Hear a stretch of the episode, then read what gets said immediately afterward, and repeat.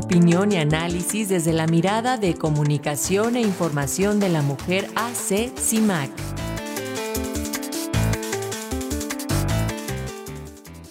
Y hacemos contacto con Lucía Lagunes, la directora de Comunicación e Información de la Mujer, Asociación Civil CIMAC, para analizar la política patriarcal en las campañas. Lucía, a pesar de que tenemos a dos candidatas fuertes a la presidencia, continúa esta política patriarcal. Buen día. Muy buenos días, Paco. Pues sí, efectivamente. Y fíjate que esto es importante porque hace 10 años, precisamente, un 10 de febrero del 2014, el artículo 41 de nuestra Constitución se reformó para elevar a grado constitucional el principio de paridad.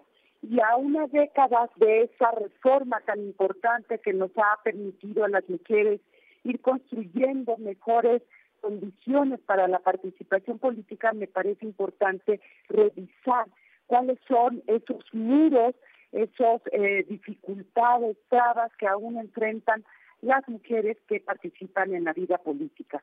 Porque creo que hay que revisar precisamente la conformación de las listas de candidaturas de las diferentes coaliciones y partidos que hasta ahora se han dado a conocer para que comprobemos que la apuesta la cuesta para ella sigue siendo más inclinada, con más piedras y con grandes acantilados, mi querido Paco y Alexia, porque digan lo que digan en cuanto a los resultados que se les exige normalmente a las mujeres, vemos que esto es un pretexto para deslegitimar a muchas de ellas. Y estas exigencias generalizadas o las declaraciones misóginas que en estos días también hemos escuchado de algunos representantes de partidos que dicen que no tienen o que no hay suficientes mujeres para cumplir con el principio de la paridad, pues realmente lo que vemos es que esto esconde la renuncia que aún se tiene por aceptar el derecho de las mujeres a estar en la vida política, obstáculos que se vuelven casi insanciables cuando lo que se trata es que estas mujeres tienen una voz propia y son abiertamente feministas.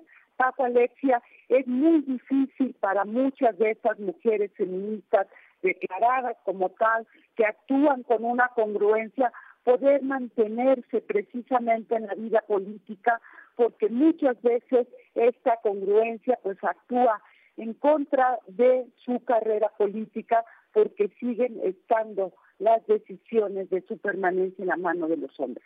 Y miren, hay que echémosle un ojo, si no lo han visto, hay que echar un ojo precisamente a estas listas de coalición del PRI PAN PRD, donde pues los líderes partidarios eh, que se han repartido en los lugares premier han garantizado su permanencia en la política a través de las listas plurinominales Movimiento Ciudadano, pues quien ha decidido también jugar con la política de siempre y acomodar en los lugares con una lógica de, eso, una lógica patriarcal, pues a sus dirigentes y bueno, Morena, Verde y PT, digamos que tienen la misma receta con los mismos ingredientes. Así que recordar que las reglas del juego no son parejas para las mujeres en la política, esto se hace más que necesario para poder seguir empujando que el terreno sea equitativo, que las mujeres cuenten con las condiciones necesarias para participar en condiciones de igualdad. Y hay que insistir que el número no lo es todo. No basta con que se llegue mayoritariamente las mujeres a los puestos de decisión, a los congresos, si ellas no cambian las formas de hacer política para romper con los pactos patriarcales que les impide jugar con las reglas equitativas y democratizar realmente las instituciones partidarias y la política en sí misma. Aquí, en esta lógica patriarcal, como decía, no se salva ningún partido, por desgracia. Por ello, es tan importante recordar a una década de esta reforma constitucional que para poder empujar hubo que hacer cartas públicas, como lo que ocurrió la semana pasada, Paco Alex, ustedes seguramente lo tendrán presente, donde 400 mujeres levantaron su voz de inconformidad hacia ese fuego machista e impulsaron una iniciativa para respaldar a feministas que a su juicio deben de estar en la política, recuperando precisamente sus trayectorias legislativas, políticas, que es lo que les han exigido a los líderes masculinos. Vimos que algunas de estas eh, mujeres están hoy en las listas de Movimiento Ciudadano, entre ellas Patricia Mercado y eh, Amalia García, ex senadora de Zacatecas. Y este ejercicio ciudadano demuestra que ellas saben legislar y que tienen experiencia probada. Eso me parece muy importante de esta iniciativa ciudadana y los eh, reflejos están ahí. Hay otras que no vemos y que lamentamos que no estén como marca Target.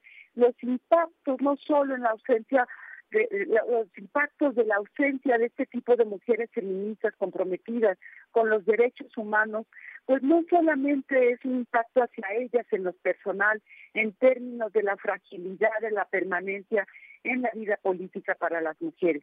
Como decía al principio, sus permanencias, sus carreras políticas todavía están en las manos de los líderes patriarcales de los partidos políticos. Pero también la ausencia de ellos tiene un impacto en la ciudadanía. las mujeres perdemos, perdemos cuando ellas no están, porque han sido las feministas en el poder quienes han defendido, empujado para que los derechos de las mujeres sean protegidos y los han defendido cuando han buscado los retrocesos.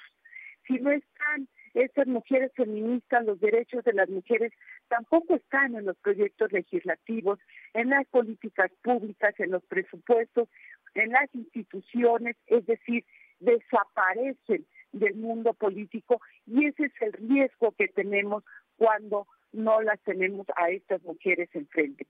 Así que, mi querido Paco, mi querida Alexia, en estos tiempos me parece que es importante hacer la reflexión de lo que sí hemos ganado, sin duda, pero todavía de los retos que tenemos enfrente y reconocer que el juego de la política sigue siendo patriarcal y donde todavía las mujeres eh, que ingresan a este espacio en muchos casos siguen siendo los peones y no las reinas en el tablero del juego político.